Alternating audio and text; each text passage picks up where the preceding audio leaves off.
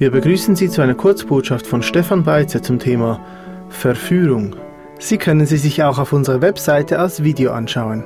Weitere Informationen zum Mitternachtsruf finden Sie in den Podcast-Notizen oder am Ende dieser Sendung. Doch zuerst nun die Andacht mit Stefan Beitze. Seht zu, dass euch niemand verführe. Diese Worte finden wir vom Herrn Jesus in Matthäus 24, und ich bin überzeugt, dass die Verführung das Zeichen überhaupt ist, welche das Kommen des Antichristen kennzeichnen wird. Wir wissen, dass Satan der Vater der Lüge ist und so wird sein Helfer das auch sein. Darum, umso näher wir der Trübsal kommen, in welcher sich die satanische Verführung in ganzer Fülle offenbaren wird, umso mehr werden wir Verführungen auf aller Ebene finden. Deswegen, erstens wollen wir betrachten die Voraussage der Verführung.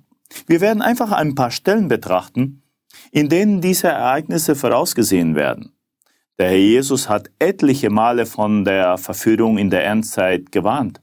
In der Endzeitzeichen von Matthäus 24 erscheint das Verb Verführung viermal, zum Beispiel Vers 4.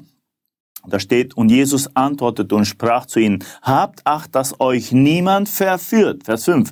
Denn viele werden unter meinen Namen kommen und sagen, ich bin der Christus, und sie werden viele verführen.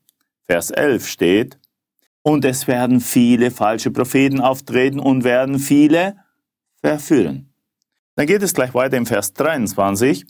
Wenn dann jemand zu euch sagen wird, siehe, hier ist der Christus oder dort, so glaubt es nicht, denn es werden falsche Christusse und falsche Propheten auftreten und werden große Zeichen und Wunder tun, um, wenn möglich, auch die Auserwählten zu verführen. Siehe, ich habe es euch vorhergesagt, und wenn sie nun zu euch sagen werden, siehe, er ist in der Wüste, so geht nicht hinaus, siehe, er ist in den Kammern, so glaubt es nicht. Also, inmitten der Endzeitzeichen finden wir diese wiederholte Warnung von der Verführung. Wir müssen aber vor Augen haben, dass diese Zeichen nicht für die Gemeinde erstens äh, gegeben wurden, sondern für Israel und ihre maximale Erfüllung in der Trübsal haben werden. Dies kann man sehr gut beobachten, wenn man die Parallele zu den Gerichten der großen Trübsal in Offenbarung 6 bis 19 zieht. Aber wenn diese Zeichen, die ihre maximale Erfüllung in der Trübsal haben werden, nun schon jetzt anfangen zu erscheinen, wie nahe muss dann erst die Entrückung der Gemeinde sein, welche noch vor der Trübsal äh, geschehen wird? Aber nun zurück zu unserem Text. Das Zeichen, was der Herr Jesus am meisten wiederholt, ist Verführung. Dieser wird natürlich seinen Höhepunkt mit der Verführung des Antichristen zu tun haben. Aber wir finden dieselben Warnungen von der Verführung auch in den Briefen. Natürlich gab es immer die Gefahr der Verführung, aber auch da wird diese Gefahr besonders für die Endzeit hervorgehoben. Der Apostel Paulus warnt von der nahenden Zeit des Antichristen, 2. Thessalonicher, und weist auf sein Hauptmerkmal hin. Denn das Geheimnis der Gesetzlosigkeit ist schon am Wirken, nur muss der, welcher jetzt zurückhält, erst aus dem Weg sein. Und dann wird der Gesetzlose geoffenbart werden, den der Herr verzehren wird durch den Hauch seines Mundes und den er durch die Erscheinung seiner Wiederkunft beseitigen wird ihn, dessen Kommen aufgrund der Wirkung des Satans erfolgt und der Entfaltung aller betrügerischen Kräfte, Zeichen und Wunder und aller Verführung der Ungerechtigkeit bei denen, die verloren gehen, weil sie die Liebe zur Wahrheit nicht angenommen haben, durch die sie hätten gerettet werden können. Darum wird ihnen Gott eine wirksame Kraft der Verführung senden, so dass sie der Lüge glauben, damit alle gerichtet werden, die der Wahrheit nicht geglaubt haben, sondern Wohlgefallen hatten an der Ungerechtigkeit. Also wir sehen immer wieder diese trügerische Macht, Verführung, Lüge, alles was gegen die Wahrheit geht, das wird besonders hervorgehoben. Ja, Apostel Paulus äh, sagt das, der Apostel Johannes ist der Einzige, der den Ausdruck Antichrist verwendet. Damit ist nicht nur einer gemeint, der sich gegen Christus wendet, sondern einer, der sich an den Platz Christi stellt. 1. Johannes 2, 18 und so weiter. Äh, es ist immer mit im Betrug verbunden. 1. Johannes 2,18 steht zum Beispiel, Kinder, es ist die letzte Stunde und wie ihr gehört habt, der Antichrist kommt, so sind jetzt viele Antichristen aufgetreten. Daran erkennen wir, dass es die letzte Stunde ist. Kapitel 4, Vers 3 heißt es, und jeder Geist, der nicht bekennt, dass Jesus Christus im Fleisch gekommen ist, der ist nicht aus Gott. Und das ist der Geist des Antichristen, von dem ihr gehört habt, dass er kommt und jetzt schon in der Welt ist. Ich möchte mich nicht mit diesen äh, Passagen jetzt aufhalten, sondern lediglich betonen, dass die wichtigste antichristliche Aktivität auf Täuschung ausgerichtet ist. Der Glaube an eine Lüge ist zu einem der größten Gefahren geworden. Wir leben in der Zeit der Postwahrheit. Mit anderen Worten, jeder hat seine eigene Wahrheit. Absolute Wahrheit gibt es nicht mehr. Nicht mehr die Fakten zählen, sondern die Gefühle oder was man selber an Wahrheit zusammengeschustert hat. Das sind die Stellen der Verführung. Aber der Qualität der Verführung. Obwohl wir schon einiges Trauriges sahen, gibt es noch eine schlimmere Verführung. Wir können es auch Abfall nennen. In 2. Thessalonicher 2, 3 sagt der Apostel Paulus denen, die meinten, das Kommen des Herrn werde schon geschehen, niemand soll euch irreführen, also wieder verführen, in irgendeiner Weise. Denn es muss unbedingt zuerst der Abfall, die Apostasie kommen und der Mensch der Sünde, der Sohn des Verderbens. Wenn der Apostel Paulus von der Endzeit schreibt, spricht er von Menschen, die dabei haben sie einen äußeren Schein der Gottesfurcht, deren Kraft verleugnen sie. Sie können die Erkenntnis der Wahrheit nicht annehmen. Und dann zweite Timotheus, ganz wichtig. Aber am deutlichsten ist es im Kapitel 4 zu sehen, denn es wird eine Zeit kommen, da werden sie die gesunde Lehre nicht ertragen, sondern sich selbst nach ihren eigenen Lüsten Lehrer beschaffen, weil sie empfindliche Ohren haben. Vers 4. Und sie werden ihre Ohren von der Wahrheit abwenden und sich den Legenden zuwenden. Durch diese Stelle sehen wir, dass umso mehr wir in der Endzeit und in den Erscheinen des Antichristen näher kommen, umso mehr wird der Abfall zunehmen. Aber damit äh, äh, es ein Abfall oder Apostasie, wie es im Griechischen steht, geben kann, muss man erst damit verbunden sein, beeinflusst gewesen sein. Wenn wir nun etwas suchen, was durch lange Zeit hindurch großen Teil der Gesellschaft beeinflusst hat, dann müssen wir vom sogenannten Christentum reden. Wenn ich vom Christentum rede, dann meine ich nicht unbedingt die wahren an Christus gläubige Menschen, sondern die, welche sich den Christen nennen, aber generell ja nicht so sind. Der Westen, ganz generell. Der ganze Westen und, äh, und andere Teile der Welt, die waren am Christentum, wurden durch die Bibel beeinflusst. Das sehen wir in der Geschichte, Literatur, Gesetze, Gewohnheiten, Erziehung, Werte, Traditionen, Kunst und vieles mehr bis hin zur Zeitzählung, vor Christus, nach Christus. Aber es ist erschreckend zu sehen, wie vieles in den letzten Jahrzehnten und vor allem in den letzten Jahren verloren ging. Die christlichen Werte sind ein Skandal geworden, Motiv des Sportes, Verachtung und sogar der Verfolgung. Leider lassen sich sogar wahre Christen von diesen weltlichen Tendenzen beeinflussen. Gerade im Kontext von 2 Timotheus warnt Paulus von einer sehr gefährlichen Zeit. Wenn wir nur wissen wollen, ob das Kommen des Herrn nahe ist, müssen wir nur die letzten Worte des Apostel Paulus lesen. Der zweite Brief an Timotheus, welcher wie sein Testament ist, zeigt der Apostel die Eigenschaften, welche die Leute in der Endzeit kennzeichnen werden. Er leitet das Thema mit einer sehr ernsten Warnung in Kapitel 3, Vers 1 ein. Das aber sollst du wissen, dass in den letzten Tagen schwere, also gefährliche Zeiten eintreten werden. Die Eigenschaften, die der Apostel Paulus nun anfängt zu erwähnen, sind nicht groß anders als die von Römer 1, welche die Leute beschreibt, die nichts von Gott wissen wollen. Weshalb nun diese ernste Warnung äh, über diese in 2 Timotheus? Die Gefahr liegt in diesen letzten Tagen vor allem in dem Abfall, wo diese Eigenschaften auch dort zu sehen sind, wo man sich früher als, als Christen hielt. Man kann sagen, dass generell gesehen bis Mitte des 20. Jahrhunderts der ganze Westen, also Europa, der ganze amerikanische Kontinent, Australien und Teile von Asien und Afrika mehr oder weniger von der Furcht Gottes gekennzeichnet waren. Die Gesetze, die Werte, die Gewohnheiten, also das ganze alltägliche Leben war vom Wort und, und der Furcht Gottes geprägt. Das heißt natürlich nicht, dass alle wahre Gläubige waren. Aber dies wurde ab der 90er Jahre drastisch verändert. In einer speziellen Weise mit der Sexualrevolution, feministische Revolution, die Suche nach orientalen Religionen, Drogenkonsum, Evolutionstheorie bis hin zum offenen Satanismus. Dies alles pervertierte das sogenannte Christentum wie nie zuvor. Ein Wort hat vieles in den letzten Jahren geprägt. Dieses ist Dekonstruktion. Man kann es auch Abbau nennen. Es bedeutet einfach, dass etwas, was vorher klar und fest war, nun systematisch abgebaut wird.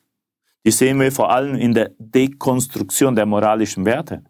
Ist unbeschreibbar, äh, unbestreitbar.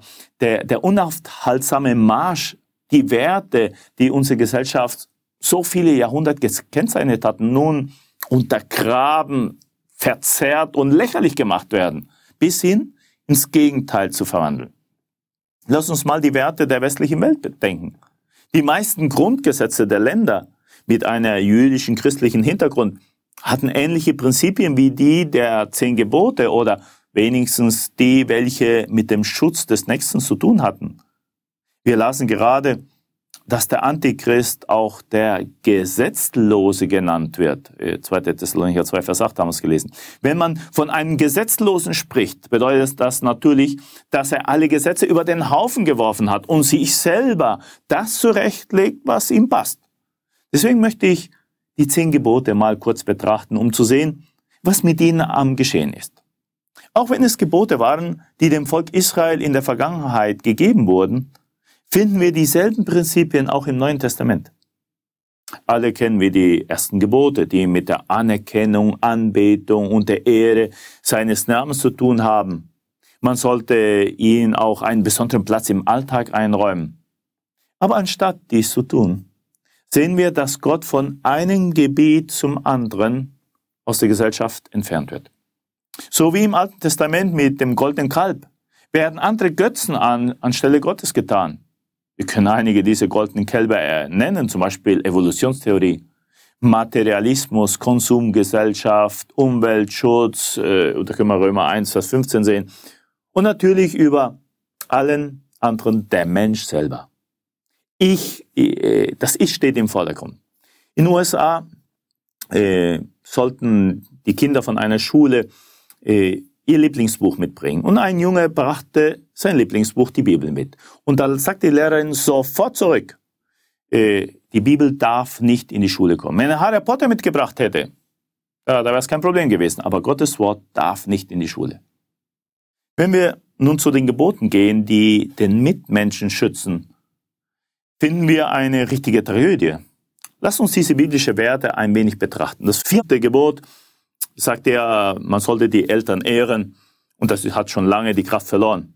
Heutzutage wird der Wert der Eltern und vor allem der Väter immer mehr weggenommen. Zum Beispiel, ein Vater kam in Kanada ins Gefängnis, weil er sich gegen den Wunsch der Tochter stellte, sich in einen Jungen umzuoperieren lassen und sie Tochter anstatt Sohn nannte, so wie sie sich fühlte. Dies wurde von der Justiz als Gewalt gegen die Tochter angesehen.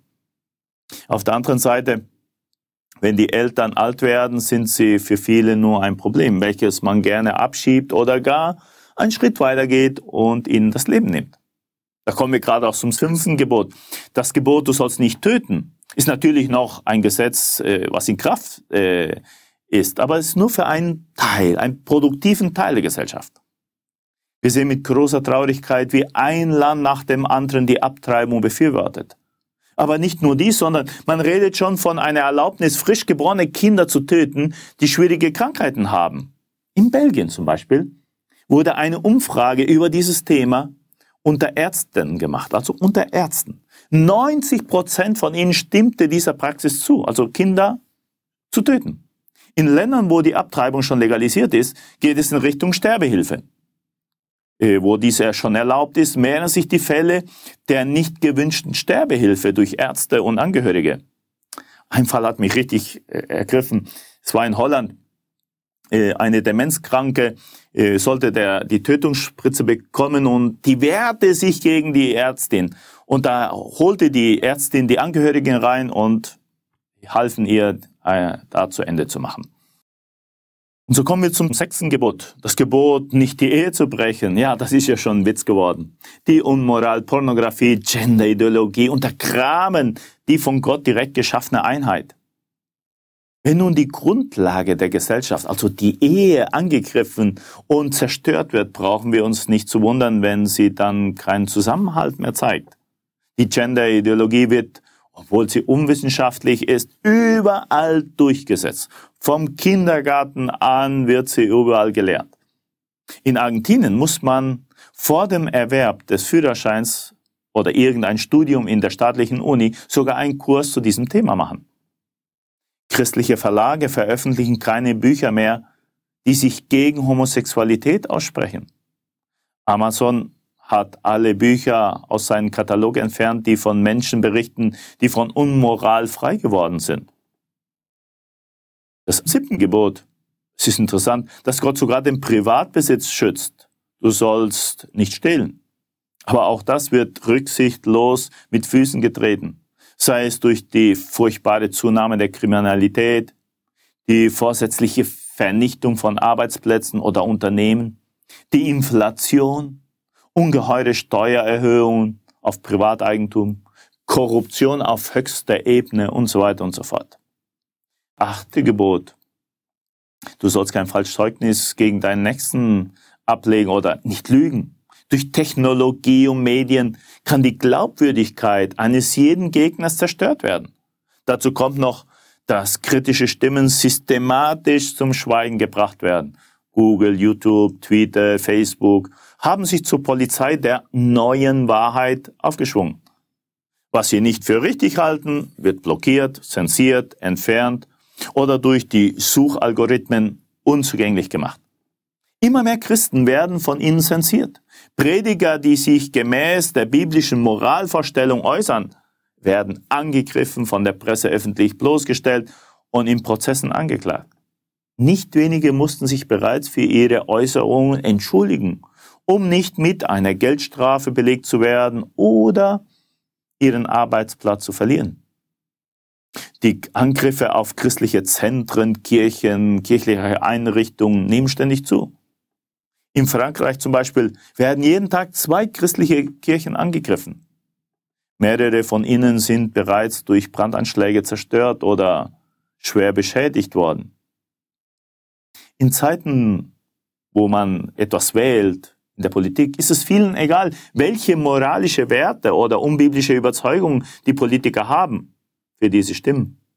Die Stimmabgabe erfolgt aus wirtschaftlichem Interesse. Wir können auch sagen, die Lehre vom Kommen Christi ist vergessen oder falsch dargestellt worden. Das nimmt immer mehr zu. Die einzige Hoffnung, die der Mensch hat, ist, das Beste aus dem Leben hier auf der Erde zu machen. Und so weiter und so fort. Wir können noch weitere Aspekte der Täuschung aufzählen. Aber darüber hinaus wird versucht, ein Lügensystem in den Menschen selber einzupflanzen. In vielen Kreisen, sei es in der Politik, der Wirtschaft, der Gesellschaft, wird von der Notwendigkeit einen globalen Reset gesprochen. Der sich um ein globales Problem handelt, was wir haben, sollten die Regierung ihren Nationalismus ablegen und die Macht, zumindest vorübergehend, an eine globale Regierung abgeben. Sie sagen, dass eine Art Sozialismus eingeführt werden sollte bei dem große Vermögen besteuert werden und die individuellen Rechte äh, dem vermeintlichen Gemeinwohl weichen würden. Nach Ansicht vieler wäre die Lösung, einen globalen Reset, alles auf Null zu setzen und mit neuen Regeln zu beginnen. Gestärkt durch Corona sehen wir eine Beschleunigung des Strebens und der Verwirklichung der, der Ortung und Kontrolle jeder Person durch Technologie und Regierung. Diese globale Identität eines jeden Menschen wird auf politischer und technologischer Ebene verwaltet. Mit der Nutzung der Technik wächst eine nicht gewählte globalisierte Regierung. Heute bildet sich eine Gruppe von Führern, Meinungsmachern und sogar Regeln heraus, die aufgrund ihrer wirtschaftlichen Macht über jede Person und oft sogar über Regierung stehen. Die WHO diktiert die Maßnahmen der Länder zum Beispiel. Unter dem Vorwand von Gesundheitsfragen werden die demokratischen Werte, die Unabhängigkeit des Denkens und des Willens immer mehr eingeschränkt. Es ist sogar schon von einer postdemokratischen Welt die Rede. Die Anwendung von Gewalt durch Regierung wird immer legitimer. Wer Geld und Macht hat, dominiert. Man braucht die Gewalt, um ein Lügensystem durchzusetzen. Dies sagte schon Thomas Jefferson, ehemaliger Präsident der Vereinigten Staaten von Amerika 1800. Nur die Lüge braucht die Stütze der Staatsgewalt. Die Wahrheit steht von alleine aufrecht. Die Angst ist natürlich das ideale Werkzeug, vieles durchzusetzen. Es wird alles getan, um den Verstand des Menschen mit verschiedenen Mitteln zu kolonisieren, sagen sie. Es wird sogar Technologien gearbeitet, mit denen langfristig eine vollständige Symbiose mit der künstlichen Intelligenz erreicht werden kann. Wenn wir Gläubige diese Dinge hören, erinnern wir uns sofort daran, dass es in der Bibel Prophezeiungen gibt, die diese Realität voraussagen. Wir können zum Beispiel Daniel, Kapitel 2, 40 bis 43, in der Vision des Nebukadnezars, diese Statue, die mit den Füßen aus Eisen und Ton vermischt war, sehen. Daniel 7, 24. Und etwas Ähnliches sehen wir in Offenbarung 13 und Kapitel 17. Eine Ansammlung von Macht, die dann dem Tier übergeben wird. Wir fragen uns also, ob wir kurz vor der Zeit des Antichristen stehen, von einer globalen Regierung und globalen Kontrolle. Die Menschheit wird zunehmend darauf vorbereitet, einem Lügensystem zu gehorchen anzunehmen. Und da kommen wir zum neunten Gebot, wie es nicht anders sein könnte.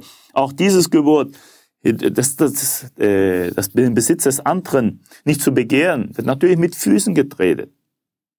Wir sehen die Habsucht, ist das Gebot der Stunde, Materialismus, Konsum, ist ein Gott geworden. Diese Habsucht beziehungsweise dieser Wunsch nach Selbstverwirklichung geht so weit, dass sie per Katalog Babys bekommen und Frauen ausnutzen, die aus wirtschaftlicher Notwendigkeit bereit sind, ihren Körper für die Geburt eines Kindes zur Verfügung zu, äh, zur Verfügung zu stellen, das nicht ihr eigenes sein wird. Sie sind nicht daran interessiert, was das Kind braucht. Egozentrische Menschen übersehen absichtlich die Bedürfnisse anderer. Kurz gesagt, wenn Gott aus dem Blick verschwindet, wird auch die Moral ausgelöscht und durch Werte ersetzt, die sich je nach Vorstellung derjenigen mit wirtschaftlichen oder politischer Macht ändern. In Gottes Gesetz waren Familie, Leben und Eigentum geschützt. All dies geht nun verloren und wird von Ideologien verdrängt. Die Gesetzlosigkeit nimmt einfach überhand. Wir leben im Abfall. Lass mich einfach die neutestamentliche Version dieser Gedanken aufzeigen. Der Apostel zeigt die Charakterzügen der Menschen im Abfall in 2 Timotheus 3, 2 bis 5. Denn die Menschen werden sich selbst lieben, geldgierig sein, prahlerisch, überheblich, lästerer, den Eltern ungehorsam, undankbar, unheilig, lieblos, unversöhnlich, verleumderisch, unbeherrscht, gewalttätig, dem guten Feind, Verräter, leichtsinnig, aufgeblasen Sie lieben das Vergnügen mehr als Gott. Und jetzt kommt, dabei haben sie den äußeren Schein von Gottesfurcht, deren Kraft aber verleugnen sie. Von solchen wende dich ab. Was der Apostel hier vor 1900 Jahren schrieb, ist eine Radiografie unserer Zeit. Die Werte, welche die Christenheit gekennzeichnet haben, sind ganz verloren gegangen. In anderen Worten, alles dreht sich um den Mensch selber. Er ist sein Gott geworden. Die sehen wir in alarmierender Weise in den sozialen Netzen. Man ist zu fast allem bereit für einige Likes mehr. Die ästhetischen Operationen finden keine Grenzen. Es interessiert kaum jemand, welche Delikte sich viele Politiker schuldig gemacht haben. Also gut, wenn in einer Gesellschaft Gott absichtlich auf die Seite geschoben wird, ist es dann erstaunlich, wenn die Gesetze, die den Mitmenschen schützen sollten, sich immer mehr auflösen oder sogar ins Gegenteil verwandelt werden? Natürlich nicht. Wie schon erwähnt, wenn sich diese Eigenschaften in der ganzen Gesellschaft, die sich sogenannt christlich nennt, christliches Abendland, zu sehen sind, und manchmal sogar in die Gemeinden durchsickert, dann ist es ein klares Zeichen, dass Jesu kommen vor der Tür stehen muss. Obwohl alles, was wir äh, erwähnt haben, sehr traurig ist, dürfen wir uns trösten und sogar freuen, denn das heißt, dass unser Herr bald kommen wird. Auf der anderen Seite ist es auch eine ernste Warnung für uns. Wenn wir solche Eigenschaften in unser Leben sehen sollten, dann ist es höchste Zeit, dass wir Buße tun und uns wieder zu Gott wenden. Und wenn wir diese Eigenschaften in unserem Umkreis sehen, dürfen wir uns nicht beeinflussen lassen und nichts damit gemeinsam haben. Das hat ja der Apostel Paulus dem Timotheus gesagt. Aber eben, wie können wir uns jetzt vor der Verführung bewahren? Das ist eigentlich der dritte Punkt. Inmitten dieser gefährlichen Einflüsse, Verführung und des Abfalls gibt uns der Apostel Paulus auch einige effiziente Gegenmittel, um ihnen siegreich widerstehen zu können. Erstens, Bewahrung durch das Vorbild. Der Apostel Paulus stellt sich selbst und Timotheus, Mutter und Großmutter als Vorbild dar. Äh, Kapitel 3, Vers 10. Du aber bist nachgefolgt der Lehre, in der Lebensführung, im Vorsatz, im Glauben, in der Langmut, in der Liebe, in der Geduld, in der Verfolgung, in den Leiden. Vers 14. Du aber bleibe in dem, was du gelernt hast und was dir anvertraut ist, da du weißt, von wem du es gelernt hast. Sicher haben auch wir neben dem biblischen solche Vorbilder um uns her. Das waren oder sind Geschwister im Herrn, welche konsequent den Weg mit dem Herrn gingen oder gehen und welche dem Herrn in wunderbarer Weise äh, er gedient haben und er gebraucht konnte. Kennst du so jemand, welcher ein Vorbild durch sein Zeugnis, seine Familie und seinen Dienst ist? Mach es ihm nach. Wieso wollen wir neue Erfahrungen oder Lehren suchen? Wieso wollen wir neue Wege einschlagen, nur weil man sich dabei wohlfühlt? Der Einfluss unserer abgefallenen System ist so groß, dass nur die Treuen es wagen, fest gegen den Strom zu schwimmen. Aber es gibt sie noch. Durch 3. Johannes 11 werden wir ermahnt, mein lieber Arme, nicht das Böse nach, sondern das Gute. Wer Gutes tut, der ist von Gott. Wer Böses tut, hat Gott nicht gesehen. Der Schreiber des Hebräerbriefes führt uns in die Galerie der Glaubenshelden von Kapitel 11 mit folgender Warnung ein. Wir aber sind nicht von denen, die feige zurückweichen zum Verderben, sondern die da glauben zur Rettung der Seele. Hebräer 10, Vers 39. Wahrscheinlich dieses Zurückweichen ist eine Metapher für das Segel einziehen und dadurch die Geschwindigkeit des Schiffes drosseln und somit nicht der Wahrheit verharren. Somit haben wir noch einen Ausdruck für Abfall. Nachdem der Autor die Treue der Glaubenshelden trotz ihrer Kämpfe, Entbehrungen, sogar Martyrium aufführt, gibt er folgende Anweisung in Kapitel 12, Vers 1. Darum auch wir, weil wir solch eine Wolke von Zeugen um uns her haben, lasset uns jede Last und die uns leicht umstrickende Sünde ablegen und mit Ausdauer die Rennbahn durchlaufen, welche vor uns liegt. Im Aufblick auf Jesus, den Anfänger und Vollender des Glaubens, welcher für die vor ihm liegende Freude das Kreuz erduldete, die Schande nicht achtete und sich zur Rechten des Thrones Gottes gesetzt hat. Keinen diesen Glaubenshelden fiel es leicht treu zu bleiben. Nicht mal den Herrn Jesus. Es kostete ihm schweren Kampf, Tränen und blutdurchtränkter Schweiß in Gethsemane und sein Leid und Tod auf Golgatha. Aber diese Standhaftigkeit brachte uns durch Jesus die Fülle der Segnungen. Es lohnt sich, diesen Beispielen zu folgen.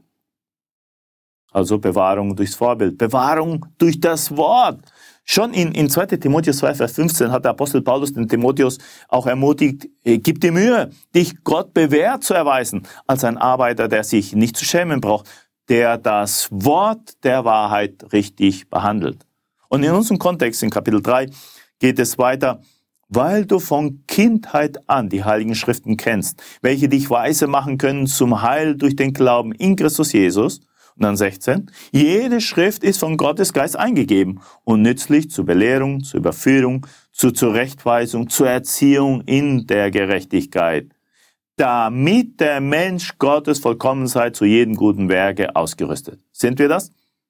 Wir brauchen das Wort.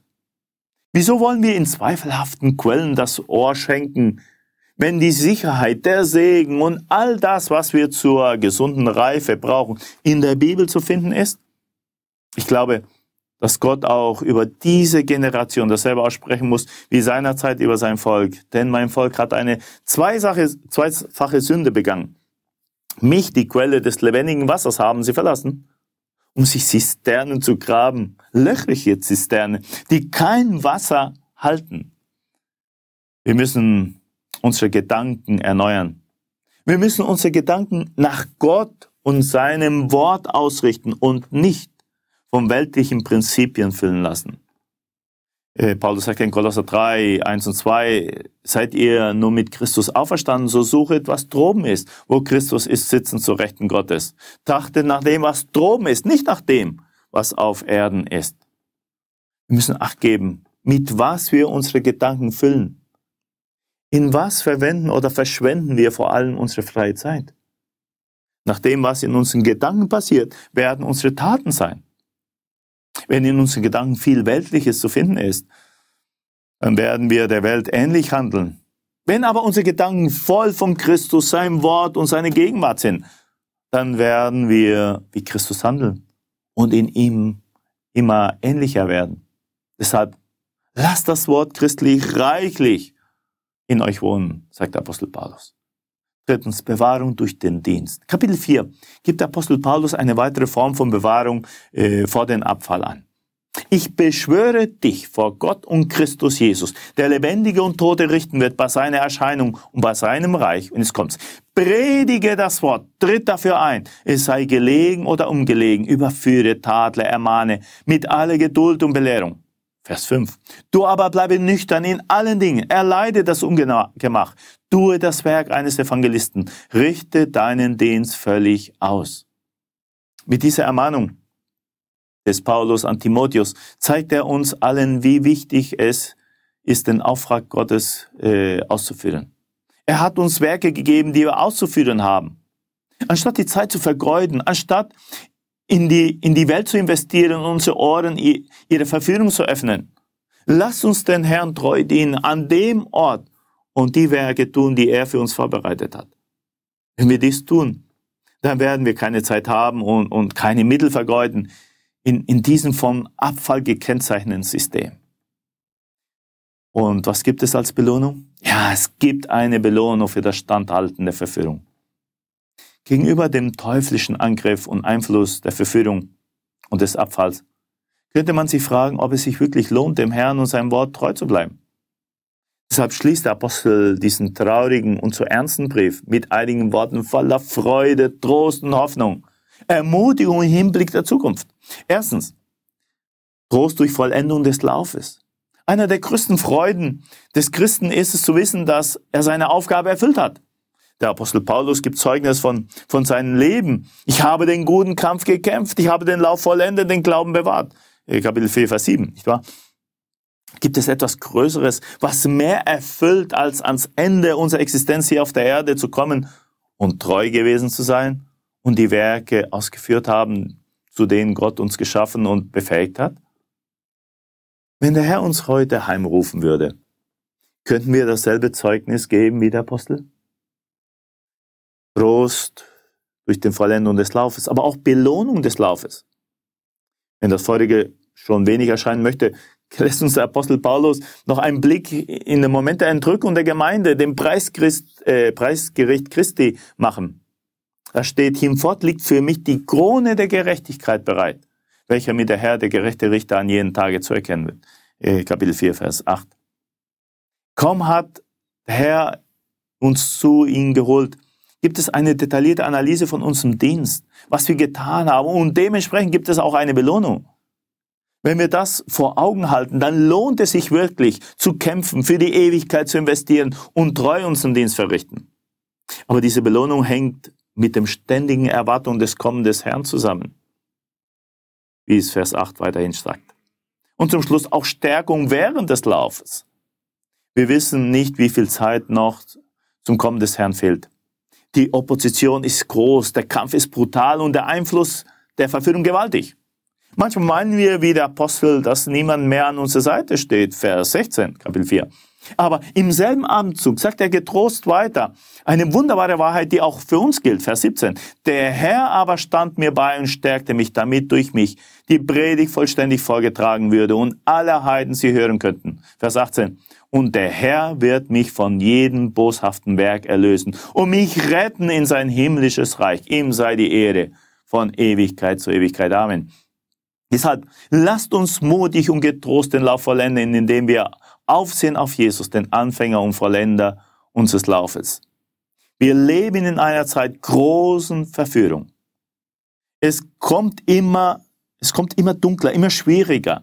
Wir leben in, in, in einer Welt, die sich noch, ja, christliches Abendland nennt, aber von, von dem ist nur noch Abendland übrig geblieben. Es ist schwierig, in dieser Verführung festzubleiben. Aber wir haben die Weise, wir haben die Mittel, die der Herr uns dazu gegeben hat. Deshalb lasst uns mit dem Herrn einfach weiterkämpfen. Und bald wird es zu diesem Punkt kommen, wie der Apostel Paulus hier sagt. Der Herr wird mich auch von jedem boshaften Werk erlösen und mich in sein himmlisches Reich retten. Das ist unsere Hoffnung, liebe Geschwister. Bald kommt der Herr Jesus und er nimmt uns von dieser Welt voller Verführung hinweg. Lasst uns einfach mutig da weiterfahren. Lass uns getrost sein. Der Herr kommt bald. Amen. Dieser Podcast wurde produziert vom Missionswerk Mitternachtsruf. Schnitt und Redaktion Joshua Keller und Samuel Hertach. Weitere Infos zum Missionswerk und der Gemeinde Mitternachtsruf erhalten Sie unter www.mnr.ch. Copyright Missionswerk Mitternachtsruf, alle Rechte vorbehalten.